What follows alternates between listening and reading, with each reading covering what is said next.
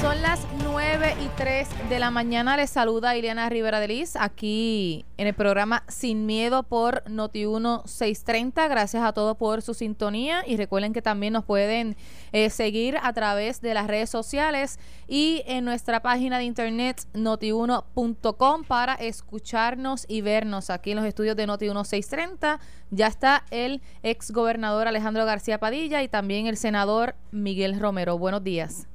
Eh, buenos días, Ileana, eh, y buenos días al, ex al gobernador Alejandro García Padilla, y buenos días a toda la radio audiencia del programa Sin Miedo y a la audiencia de Notiuno en general. Un placer, como siempre, estar aquí para analizar los eventos, las noticias y los sucesos. Privilegiado estar contigo, Miguel, y con Ileana, y por supuesto a través de Noti1 630 con todo el país, y también eh, FM eh, 94 4.3. Exactamente. FM. Si usted nos está escuchando ahora mismo, eh, haga la prueba para que usted vea, eh, para que pueda escuchar, no ver, para que pueda escuchar eh, Noti1 con la fidelidad del FM. Eso no se lo ofrece nadie nada más que Noti1. Exactamente. Bueno, estamos al pendiente ya del comienzo de la vista preliminar que se está llevando a cabo en el Tribunal de Fajardo contra el joven Jensen Medina, eh, señalado por el crimen de la joven Arelis en el caso de la Marina de Fajardo. Eh, allí está nuestro compañero Jerry Rodríguez, que en cualquier momento vamos a estar eh, transmitiéndoles a ustedes eh, los detalles de lo que está ocurriendo esta vista preliminar, porque el tribunal pues concedió acceso a la prensa y que también sea transmitido a través de los medios de comunicación lo que esté ocurriendo hoy en esta vista preliminar. Así que pendiente. pasando a los temas en discusión de hoy. hoy trasciende información de que el, el Departamento del Tesoro le solicita a Puerto Rico un plan para que permita iniciar la eliminación progresiva del crédito federal al arbitrio sobre las ventas que impuso la ley 154 a las corporaciones foráneas en la isla, que representa poco más de una quinta parte de su recaudo. Eh, según la información, este arbitrio le deja al gobierno de Puerto Rico aproximadamente 1.800 millones eh, de dólares y ya pues se ha creado una preocupación de las implicaciones económicas que pudiera eh, traer esto para Puerto Rico. ¿Qué ustedes piensan de este plan? Mira, eh, eh, para nosotros es, fundamental. O sea, eh, es un tema que hay que atenderlo. Ahora mismo en Washington no hay un tema más importante que ese. Para los, presidentes de los cuerpos que están allá, para la gobernadora, para la comisión de residentes, no hay un tema más importante que ese. Y, y, es, y es como que un doble discurso, porque eh, Washington dice que quiere ayudar a Puerto Rico, pero la misma vez hace esto. Esta es la quinta parte del presupuesto del país. Y yo quiero poner esto en perspectiva y, adelanto que anticipo que Miguel Romero va a estar de acuerdo con la mitad, la primera mitad de lo que voy a decir y no va a estar de acuerdo con la segunda mitad de lo que voy a decir. O sea que tú, tú no eres economista porque tú no presides, tú no, tú no predices el pasado, estás prediciendo el futuro. te, están pegando la cosa de Carmelo. bueno, las cosas buenas se pegan. Lo que, pasa, lo que pasa es que las malas también. Mira, eh, ok. Esto es así de sencillo. Si a usted le obligan a es reducir un recaudo, tiene que, para, o, corta los gastos que ese recaudo paga, o aumenta impuestos. Las dos cosas son malas. ¿Por qué? Porque si Puerto Rico corta ese gasto, deja de entrar esa cantidad a la economía. Es decir, si mañana el gobierno de Puerto Rico tiene que eliminar dos mil millones de dólares de, de su gasto, son dos mil millones de dólares que el gobierno deja de gastar en la economía privada para que se entienda claramente. Cuando se habla de que el gobierno baje gastos, quien a quien el gobierno le compra la economía privada, el gobierno no, no fabrica sillas, ni fabrica papel, ni fabrica bultos, ni fabrica patrullas, ¿verdad? Se lo compra a la economía privada, ¿verdad? Número uno. Número dos. Si no se elimina y las empresas no lo pueden acreditar en los Estados Unidos, cierran. ¿Por qué? porque se van a ir a jurisdicciones más baratas, Irlanda, Singapur, lo que pasó con la eliminación de las 936. Ni una, ni una de las fábricas que cerraron, con la, de las cientos de fábricas que cerraron con la eliminación de la sección 936, se fue a los Estados Unidos. Ninguna. Se fueron a Singapur, a Irlanda, a Vietnam. ¿Por qué? Porque son jurisdicciones que le ofrecían un mejor trato contributivo. Así de competitivo está el mundo, así de competitivo está el mercado. yo anticipo que hasta ahí Miguel va a estar de acuerdo conmigo. Claro. Ahora voy a la segunda, bueno, ahora digo después, la segunda mitad. Yo le añadiría también que a la ecuación, a la ecuación también se suma la recién aprobada eh, eh, reforma contributiva Federal. del presidente Trump, eh, que buscó eliminar lo que ellos llaman estos loopholes eh, para evitar y se impone inclusive hasta eh, a este tipo de compañías unos tributos adicionales a nivel federal si fabrican o si llevan a cabo parte de su manufactura fuera de los Estados Unidos para tratar de hacer menos atractivo eh, el hecho de que se busquen jurisdicciones alrededor del mundo, en un mundo globalizado, donde se paguen menos contribuciones. Aquí en el, en el, el efecto que tiene, y, y sí coincido con, con el gobernador Alejandro García Padilla, es que esto es parte fundamental de un ingreso eh, sustancial para Puerto Rico, el 20% aproximadamente de los ingresos, cerca de 1.800, 1.900 millones de dólares, eh, eh, que el pueblo de, que cuando se aprobó en el 2010, eh, se aprobó, se aprobó eh, buscando eh, un alivio eh, para las finanzas estrechas que tenía el gobierno de Puerto Rico. Se reconoció de manera temporera un crédito a estas compañías, eh, porque esto es, esto es como un arbitrio, un arbitrio que aplica ciertas transacciones entre estas compañías foráneas eh, para efectos de los Estados Unidos pero en- y sus afiliadas. Posteriormente, en, tu en la gobernación de eh, García Padilla, se, exten- Se extendió. se extendió y se reconoció el crédito.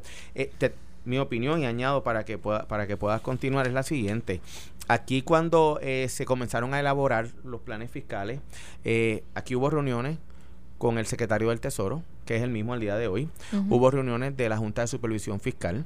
Eh, hubo reuniones cuando se aprobó eh, promesa y la misión de la Junta de Control Fiscal. A mí no me extrañaría que esto también es un mecanismo eh, de imponer una presión adicional al gobierno de Puerto Rico, a los miembros de la Junta de Control Fiscal, para que se termine el proceso de reestructuración de la deuda que queda, eh, para entonces demostrar eh, responsabilidad, cumplimiento, eh, comenzar a pagar lo que haya que pagar de la deuda y entonces con eso buscar la extensión temporal porque ciertamente en todos los planes fiscales este ingreso está contemplado. No sé si opinas igual que Estoy yo. totalmente de acuerdo contigo. Eh, eh, y y de- déjame, déjame eh, eh, ¿verdad? redundar un poco sobre eso. Eh, eh, eh, representa directamente cerca de una quinta parte del presupuesto. Pero cuando tú añades la nómina que pagan las fábricas que se irían, estamos hablando de contribución sobre ingresos de esas nóminas. Estamos hablando del 25% del presupuesto. En el agregado, cuando tú sumas todo lo que esas fábricas aportan, incluyendo el 4% de sus impuestos, estamos hablando del 50% del Producto Interno Bruto de Puerto Rico. O sea, cuando hablamos de proteger la manufactura en Puerto Rico, no estamos hablando de cualquier bobería. Estamos hablando del 50% del Producto Interno Bruto del país. Estamos, esto, este tema es fundamental y mi, mi eh, le, le lanzo una llamada de alerta a los editores de los de todos los medios noticiosos, radiales, televisivos y de prensa escrita. Esto no es una noticia del centro del periódico. O sea, esto, n- esto, es una noticia catastrófica. Y son, y son, Ale- Alejandro, yo no sé si tú recuerdas esta anécdota. Luego de las elecciones del 2012, la primera reunión eh, que tuvimos en la fortaleza Sí fue. con el ex con el gobernador saliente. Luis Fortuño, contigo había alguien más que te acompañaba de tu Creo, comité. fue, creo que fue el 11 de, de noviembre. Esos días siguientes, después de las elecciones, el primer punto que discutimos a- a ambas, la administración saliente y entrante, era la importancia de la ley 154 y recuerdo que el ex gobernador Fortuño discutió contigo Sí. cuál era eh, el, aplo- el approach que él hubiese seguido si le hubiese correspondido la responsabilidad y, se- y- y yo creo que ustedes estaban de acuerdo y, y, y lo, y lo trabajamos con las empresas.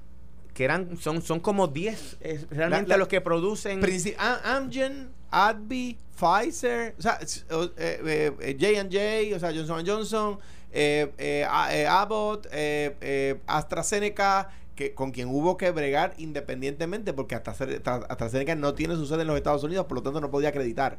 La única que no acredita de ella es AstraZeneca y hubo que bregar independiente porque AstraZeneca es inglesa.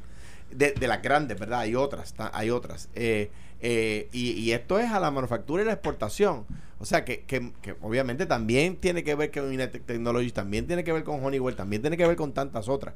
O sea, es un tema fundamental. Y de nuevo, mi llamado a, a los directores de mesa de los medios noticiosos, televisión, eh, radio, prensa escrita, eh, estamos hablando de esto no es un anuncio, esto no es una, una noticia de, de la página 45. Esto es una noticia de la primera página Ah. Y, esto, y, me parece a mí que no, no es coincidencia, no es coincidencia que se ha comenzado a hablar hace algunas semanas atrás de que están a punto de caramelo ciertos planes de reestructuración de deuda de la mayoría de la deuda del pueblo de Puerto Rico, que pondría fin a la, a la implementación de lo que es el título 3, sí conllevaría a la permanencia de, de la Junta de Supervisión Fiscal en lo que se logran esos cuatro presupuestos. Y, es que se, reduce la capacidad de pago del país en una quinta parte. Claro, entonces habría que, habría que, volverle a aprobar promesa. lo voy a decir como lo pienso. El, el, el acuerdo de Cofina no es pagable. El acuerdo que se hizo con Cofina es demasiado tímido.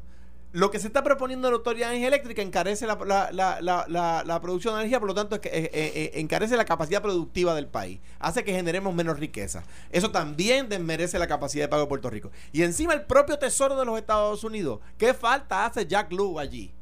¿Qué falta hace Barack Obama allí? El propio Congreso de los Estados Unidos nos dice eso. Ahora voy a empezar la parte donde no sé si Miguel, al principio quizás sí, porque es demócrata, pero Jennifer González estuvo de acuerdo con esa reforma de, Trump y la administración en Puerto Rico, en aquel momento dirigida por Ricardo Rosselló, estaba en contra. Estaba en contra. Y Ricardo, esto yo fui testigo, no me lo contaron, porque yo fui con el gobernador. Fui, me pagué yo el viaje, porque esto es demasiado importante para Puerto Rico. Y fui con el gobernador, y fui con la gente del gobernador. Y los congresistas nos decían, sí, pero Jennifer González está diciendo otra cosa. O sea que la esto es consecuencia de esa reforma, como dice Miguel. Y Jennifer González estuvo a favor de la, reforma. Pero ahora viene la parte, ¿verdad? Que a, quien no, no, le gusta que nosotros a veces este, no estemos de acuerdo. Eh, la Oficina de Contabilidad General de los Estados Unidos, entre otras cosas, se opone a la estadidad para Puerto Rico porque tendríamos que pagar entre 2 y 3 mil millones de dólares en contribuciones federales que no pagamos hoy. Y eso se logra de una de dos formas. Número uno, o aumentas esa cantidad en impuestos. O, número dos, reduces esa cantidad en gastos. Eh, si el presupuesto de Puerto Rico es 8 mil millones, un poquito menos de 8 mil millones, estamos hablando que el 40, que habría que reducir el 40% del presupuesto de Puerto Rico. Eso para que tengamos un ejemplo. Si se va la foránea, son 2 mil millones que dejamos de recibir más la nómina que dejamos de recibir, estamos hablando del 50% del, del, Producto Nacional Bruto, y encima de eso se nos impuestan 2 o 3 mil millones de pesos más en impuestos federales, pues, pues de nuevo, apaga y vamos. mira, ahora, ahora, ¿verdad? Yo, vengo ahora, voy a buscar café. yo creo que me da tiempo de ir a buscar donas. Este. mira, te tengo que decir lo siguiente. La, la, reforma de Trump, claro que tiene, que tiene un efecto eh, negativo sobre esta situación porque a nivel federal el presidente Trump y su administración lo que están buscando es tratar eh, de evitar que eh, compañías eh, que operan principalmente en Estados Unidos, pero son tan grandes en términos de manufactura, trasladen sus operaciones a una jurisdicción baratísima para evadir contribuciones a nivel de los Estados Unidos. Eh, eso es una cosa que Puerto Rico como tal no puede controlar. Primero, nosotros no tenemos eh, una participación plena en, en, en, la mesa donde se toman este tipo de decisiones. Donde sí tenemos una participación a nivel local. Y yo te tengo que decir lo siguiente. Cuando se aprobó en el 2010 la ley 154, que todo el mundo habló por muchos años que había que meterle mano a las empresas foráneas, que había que meterle mano a las empresas foráneas, que tenían que contribuir. Tuvo que venir un gobierno del PNP a aprobarla y a presentarla. Y, Jennifer, y Jennifer González presidía la Cámara, se aprobó esa medida que genera eh, una quinta parte del presupuesto de la isla Y yo me acuerdo que mi amigo Alejandro era senador y me acuerdo cómo votó. Hmm. En Yo esa ocasión, votaste en contra, ¿Cómo ¿verdad? que la historia me da la razón? Mira dónde le- estamos. Le votaste en contra a esa, a esa ley. Mira Aunque después, cuando fue gobernador, se dio cuenta de la importancia que tenía. Ah, eso de, lo la importancia, para no de, la, de la interrumpirte. importancia que tenía. Es que tengo que hacerlo para que la gente vea que esto aquí No, también. lo y, contesto, lo y- contesto ahorita. y entonces, pues mira, pues yo te tengo que decir que eh, nosotros hemos tenido que asumir unas posiciones para qué? Eh, para proteger el interés público del pueblo de Puerto Rico. Y sin duda alguna, la ley 154 hay que protegerla. Y recuerdo también que aquí a nivel congresional no hay legislado un crédito reconocido para estas compañías. Aquí prácticamente lo que existe para que las compañías que se afectan pagando este arbitrio que genera 1.800 millones de dólares es una carta que el Congreso, perdóneme, una carta que el Departamento del Tesoro, que una agencia, una, un memorando administrativo permite y autoriza o le deja pasar con ficha de que reclamen lo que pagan como un crédito a su responsabilidad contributiva federal, pero tampoco a nivel congresional ese crédito está reconocido por el Código de Rentas Internas a nivel federal. Esto es, prácticamente ha sido una medida. Por eso es que a mí Eh, no me extraña que en la ecuación, eh, porque a mí me consta, me consta porque conozco miembros de la Junta de Supervisión Fiscal que en la discusión de los, del plan fiscal, en las presentaciones que se han hecho al Departamento del Tesoro, donde se ha hablado prácticamente de las...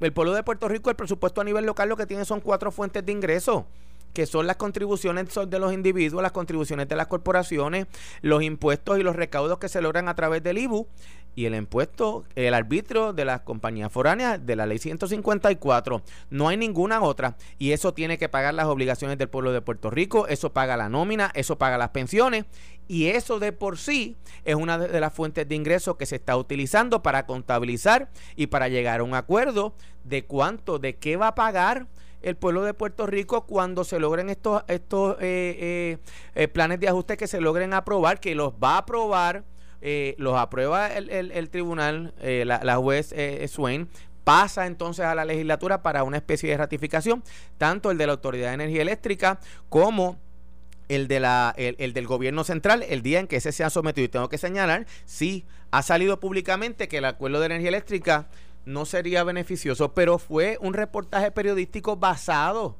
en un informe que comisionó eh, un miembro de la Junta, el economista Ramón Cao, que ha sido contestado. ¿Por qué? Porque contempla unos elementos que no están en el acuerdo, pero el acuerdo logra una reducción a un 67% de lo- del valor del bono distinto al de cuando estaba Axis, que era un 85%.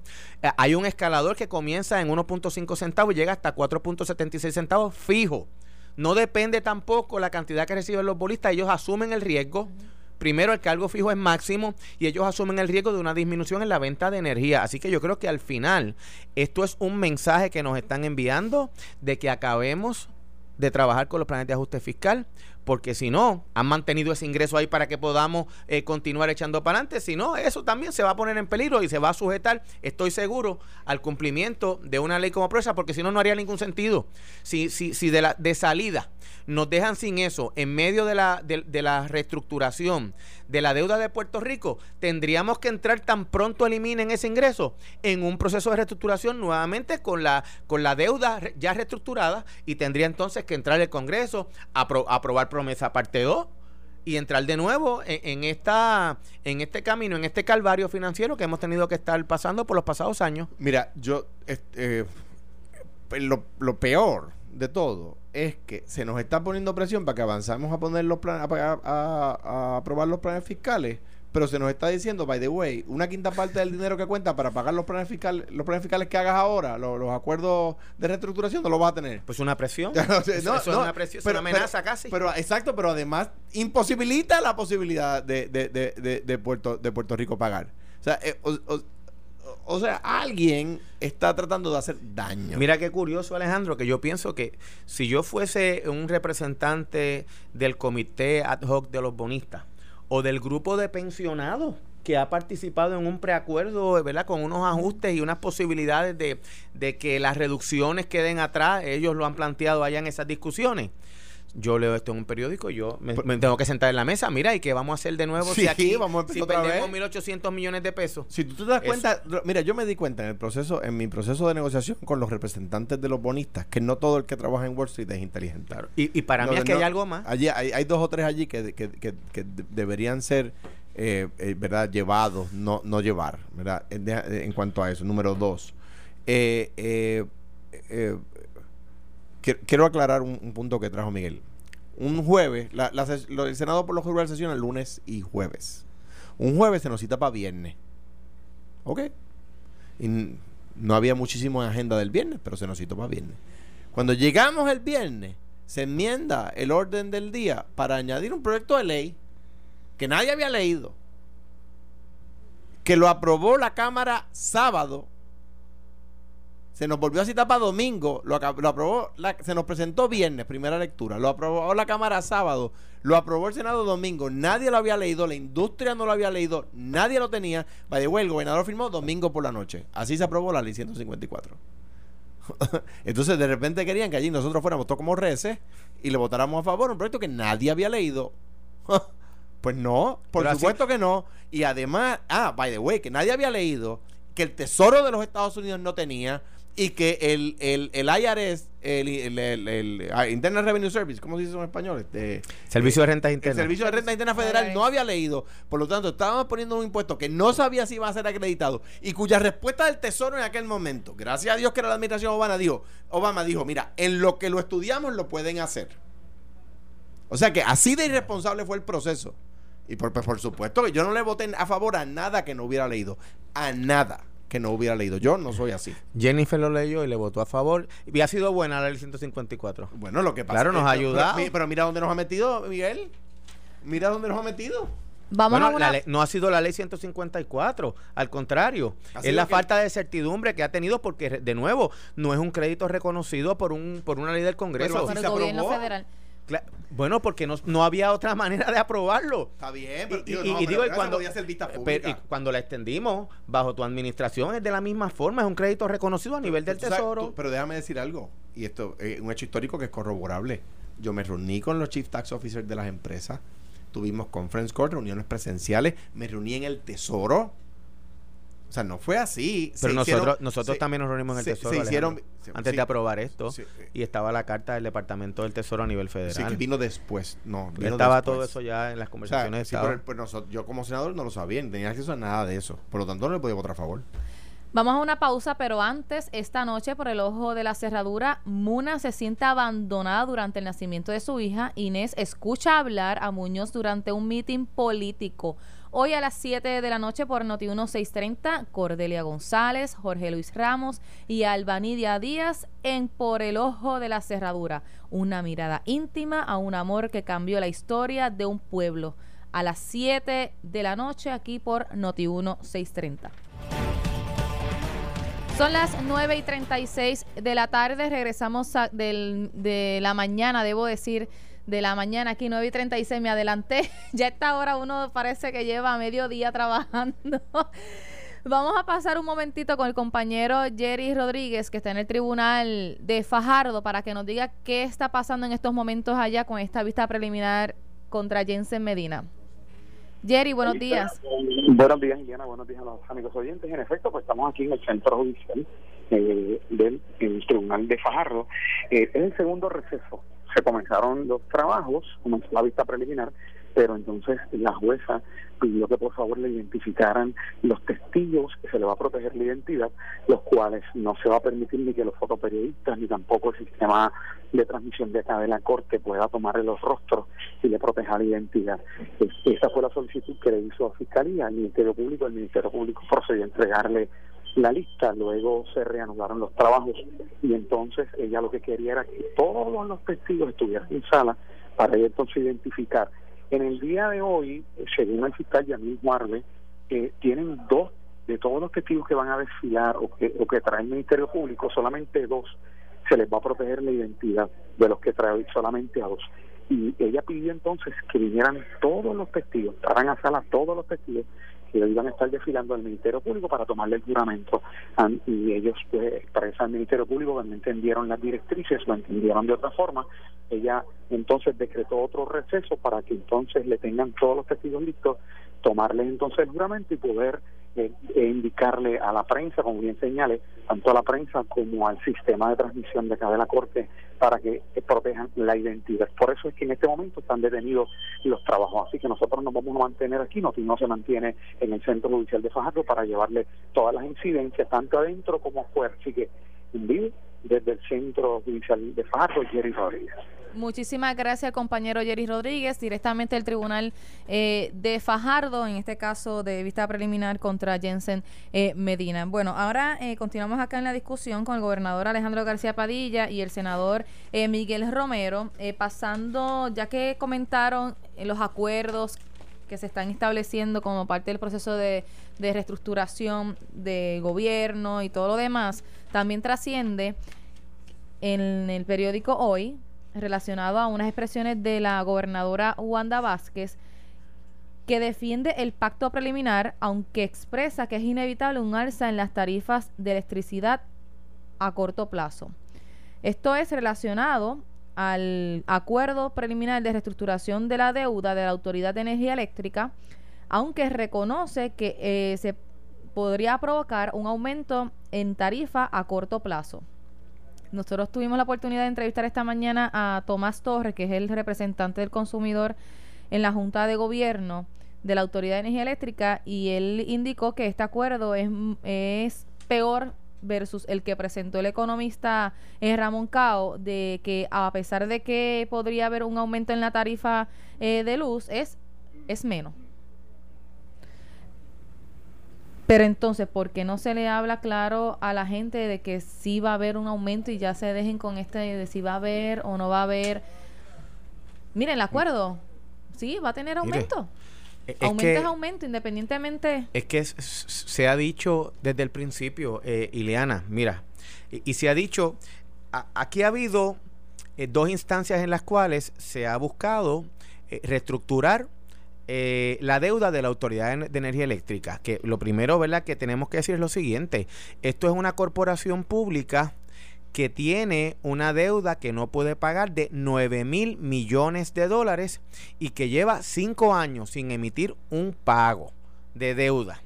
Eh, tenemos la necesidad de buscar un acuerdo que sea el acuerdo más favorable, porque la opción al acuerdo es el síndico que han pedido los bonistas que lo que haría sería hacer añico eh, los acuerdos y elevar el precio de la luz residencial y comercial a unos niveles que nadie se sospecha.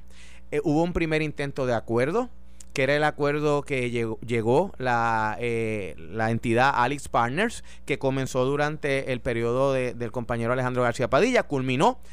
El gobierno de Puerto Rico sabía la importancia de, llegar a un acuerdo que en aquel momento favoreció el acuerdo que en esencia eh, eh, provocaba una reducción en el valor de los bonos de la que, tenían los tenedores, los bonistas. Eh, ¿Qué ocurrió? La Junta de Control Fiscal rechazó el acuerdo porque es la Junta de Control Fiscal quien en los procesos de título 3 o de quiebra representa al gobierno de Puerto Rico y a las corporaciones públicas. Lo rechaza y dice yo entiendo que podemos lograr unos mejores términos para el acuerdo.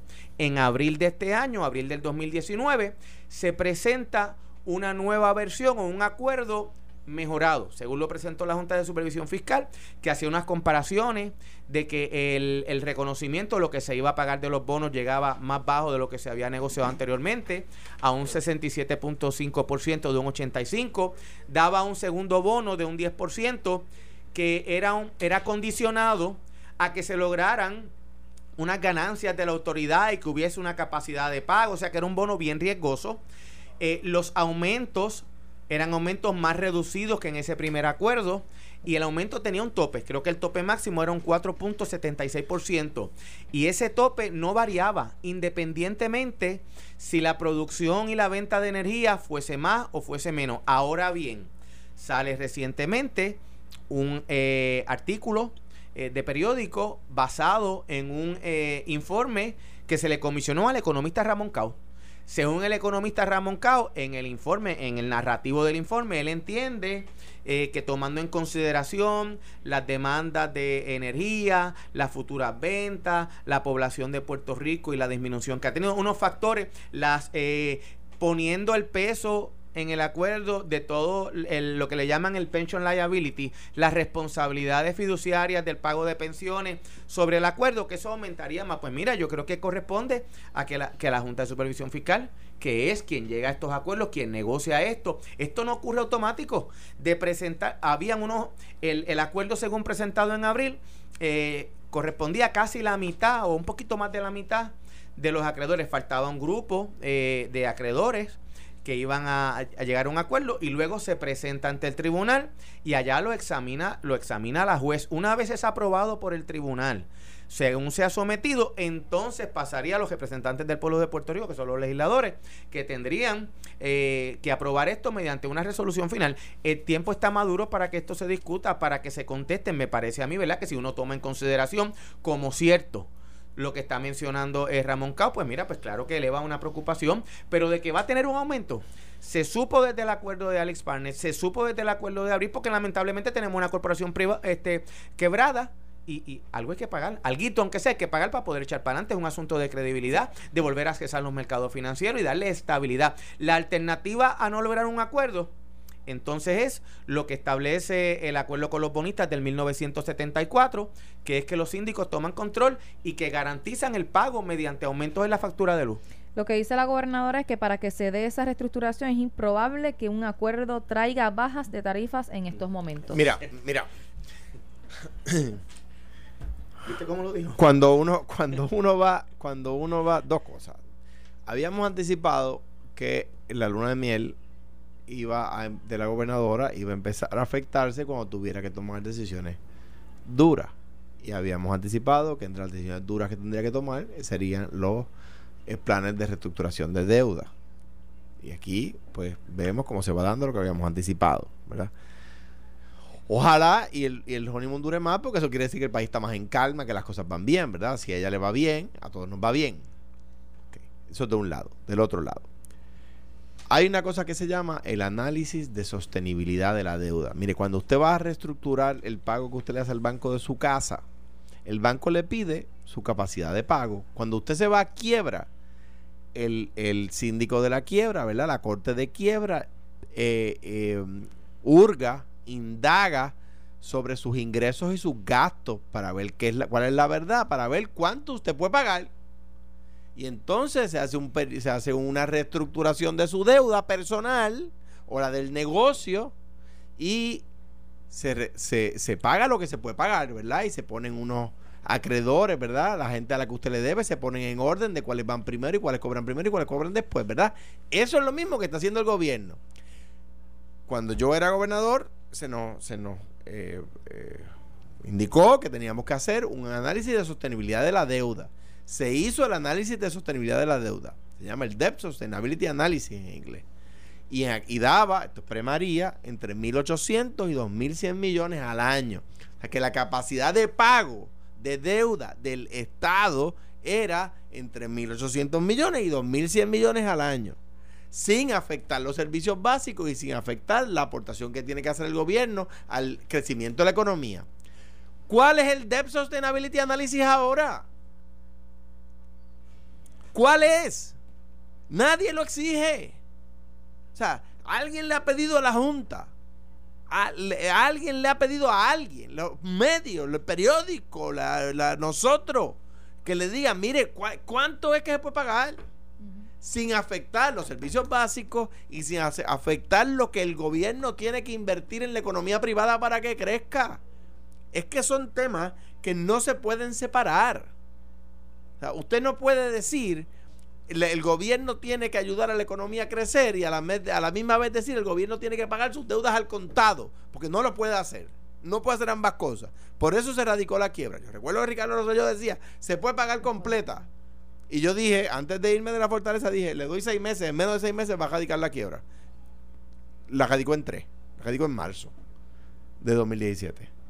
Porque yo sabía cuál era la verdad y la, se la estaba diciendo. Ah, eh, entonces, ¿cuál es el Debt Sustainability Analysis? Eso es lo, mire, la capacidad de pago de acuerdo al estudio es tal. Ah, pues eso es lo que se puede pagar. Y si lo que se puede pagar indica, y ahí es que falla la explicación que hace el Estado. Mire, si, si firmamos ese acuerdo, voy a decir números supuestos, ¿verdad? Tenemos que, por un, periodo de cuatro años, estoy diciendo números supuestos, no estoy diciendo que ese es el acuerdo, ¿ok? Vamos a, subir tres chavos el kilovatio hora sobre el precio que el combustible, que, de lo que cuesta el combustible. Tres chavos. Si no lo firmamos, tendría que aumentar 10 chavos. Entonces ahí uno dice, ah, espérate. Entonces el acuerdo es bueno porque evita un aumento de 10 con un aumento de 3. Ah, pues el aumento es bueno. Mire, si no lo firmamos, tenemos que cerrar Aguirre, Palo Seco y Cambalache.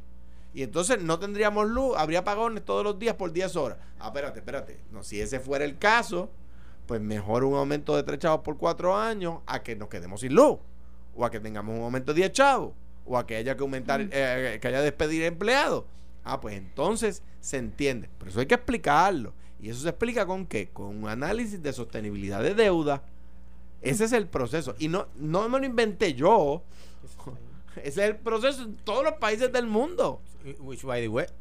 De hecho, es lo que esperamos que ocurra una vez la Junta de Supervisión Fiscal vaya a presentar el acuerdo para la deuda de obligaciones generales. En el caso de la, de la deuda de la Autoridad de Energía Eléctrica, mi mayor recuerdo es que la capacidad de pago, la capacidad de pago se utilizó para evaluar, eh, eh, primero para rechazar el primer eh, plan de ajuste de deuda y para establecer este nuevo. Así que ciertamente siempre va a estar sobre la mesa cuánto tú puedes pagar, como lo hacen cuando la gente hace un refinanciamiento de su deuda o hace una reestructuración de su hipoteca. Y, y, es, así de sencillo. O sea, eso eh, cuando, se hizo en Detroit, se hizo en Nueva York, se hizo en, en Washington, D.C. Me imagino que, no Miguel, pero algunas personas por ahí dirán que eso son colonias y que el sistema colonial de Nueva York lo llevó a la crisis. Eh, se hizo en Grecia, me imagino que también dirán que es una colonia. Se hizo en, Portugal, se hizo en Irlanda. Eh, o sea, es el análisis de sostenibilidad de deuda es básico para saber si el acuerdo es bueno o es malo.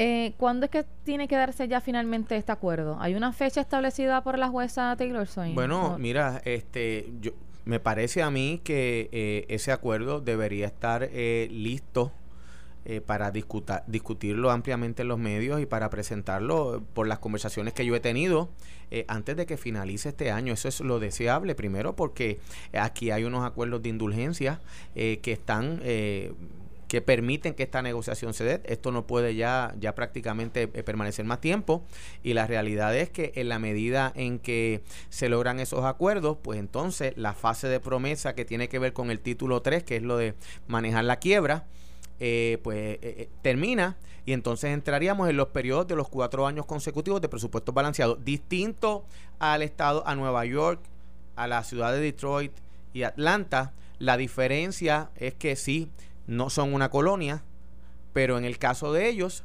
aplicaban las disposiciones del capítulo 9 de la ley de quiebra federal. Así que ellos tenían unos procesos de reestructuración y que en el caso de la ciudad de Nueva York fue una imposición que hubo por parte del Estado, no del Congreso. Y en el caso también de la ciudad de Detroit, no son ejercicios congresionales de la imposición de una, de una junta. Quienes tomaron la decisión en el caso de la ciudad de Nueva York, la ciudad de Detroit, fueron funcionarios electos del Estado Distinto, por ejemplo, al caso de Puerto Rico y al caso de Washington, D.C. en el 1995, que sí hay una, eh, eh, hay una, una eh, jurisdicción del Congreso para esos fines y en el caso nuestro ha sido peor porque después de los casos de Sánchez, de, de Sánchez se ha determinado y luego de promesa de que aquí prácticamente se trata de un acto congresional de administración de un territorio. debo, debo, debo aclarar unos puntos. En primer lugar, no en, el caso de Nueva York, el caso de Detroit, eh, el proceso lo señalaron las demandas. En segundo lugar, ellos tienen menos autoridad que nosotros para reestructurar la deuda porque el capítulo 9 de la ley de quiebra solamente permite a las corporaciones públicas y no permitía la deuda general del Estado. A las ciudades. Ese, es que no hay, el Estado de ninguno de los dos. No, pero está bien, pero no, solamente permitía a los... Y quien autorizó a, fue Michigan que Detroit declarara en quiebra. Pero permíteme, este porque hay unos hechos que hay que aclarar que no son correctos. Eh, eh, Nueva York, Detroit Washington tuvieron, pudieron reestructurar la deuda de sus corporaciones públicas, no la deuda de la ciudad. ¿Por qué? Porque el título 9 de la ley de quiebra no lo permite. En el caso de Puerto Rico sí lo permite. Eh, y, ven acá, y Grecia es una colonia de la comunidad europea? No lo es. No lo es. Es cuando se quiere someter todos los temas al tema del estatus. Y eso es incorrecto. Eso es absolutamente incorrecto. Grecia es un país soberano. y, y- y tuvo que reestructurar su deuda y la comunidad europea le impuso medidas que Grecia, por votación directa de los griegos, rechazó y como quiera se las impusieron. Pero aquí en Puerto Rico, como, como para atender los temas demasiado simples, todo lo quieren reducir al tema del estatus y no, y no es correcto hacerlo, porque no todo tiene, aunque mucho tenga que ver, no todo tiene que ver.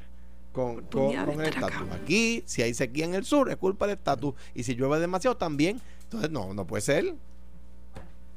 Y me gusta queda? la ¿Qué camisa de queda? Carmen Jovet. Carmen Jovet está espectacular. Para Es pechinita, pero si tú quieres verla colorada, Tú mira. no la ves colorada. Ay, yo la vi si- roja. mira, ni Yo la veo como ella diga. es- es que está corriendo para San Juan. Sa- Mira, sabe más que yo. este, Sabe más que yo, Alejandro, ustedes han cambiado tanto la insignia de, de la valla. Yo no sé si es colorada. Pues bueno, aparte de eso, yo quiero decir que lo de Cobra, yo lo vi de otra manera. Yo lo vi como una bofeta sin mano en la cara a Donald Trump, que Ah, que dice que lo los puertorriqueños son los más pillos. ¿Lo discutieron? No, no, No, lo discutimos, no, pero... y- Ah, siempre yo le he puesto alguito, yo le Y, y que, y que el gobierno de el gobierno estatal es corrupto y el gobierno federal son uno mira esos Mira, son y, y fueron, y los decision makers arriba, gente No, de, no, y de- la jefa de la región 2, funcionarios. Alejandro, que fue gobernador, sabe que cuando es región 2 es que mandan Estados Unidos, mandan aquí. Y, y- y Alejandro de la Campa, que tanto lo criticaron, salió con Flying Colors, libre de polvo y paja. El, el, el boricua, el que estaba a cargo de aquí, el que sacaron del medio, resultó ser el decente. A mí me criticaron por no criticarlo. Y yo, yo no lo he criticado. Es un tipo serio, una buena persona que hace bien su trabajo y el equipo de puertorriqueños que está a cargo de FEMA en Puerto Rico, ninguno de ellos está en indagación. ¿Ves que los escucho y siempre aporto 5 centavos de análisis? Que, pues, pues nosotros nos dejamos llevar. Eh, un bellocito para Miguel, porque es que es necesario. Miguel, tú vas a participar conmigo en el análisis del debate de los demócratas, porque Alejandro va a ser padrino y no va. No, no, yo voy a estar allí. eh. Bueno, Di Blasio, la luna, el cielo, las De de estrellas, todo. caviar, le eliminan la Junta y 25 mil Y millones. 25 mil millones. Yo creo que es un, un don día. Ah, y, y, y, y, y parar la privatización. Pero, pero, pero, Alejandro, eso es en campaña, después que llegan. Después que, no, después que no. pasa. No diga eso, que Miguel. El análisis el viernes, pero Miguel, este, no te, no te acomodes mucho, que a lo mejor algo como Mario Porrata.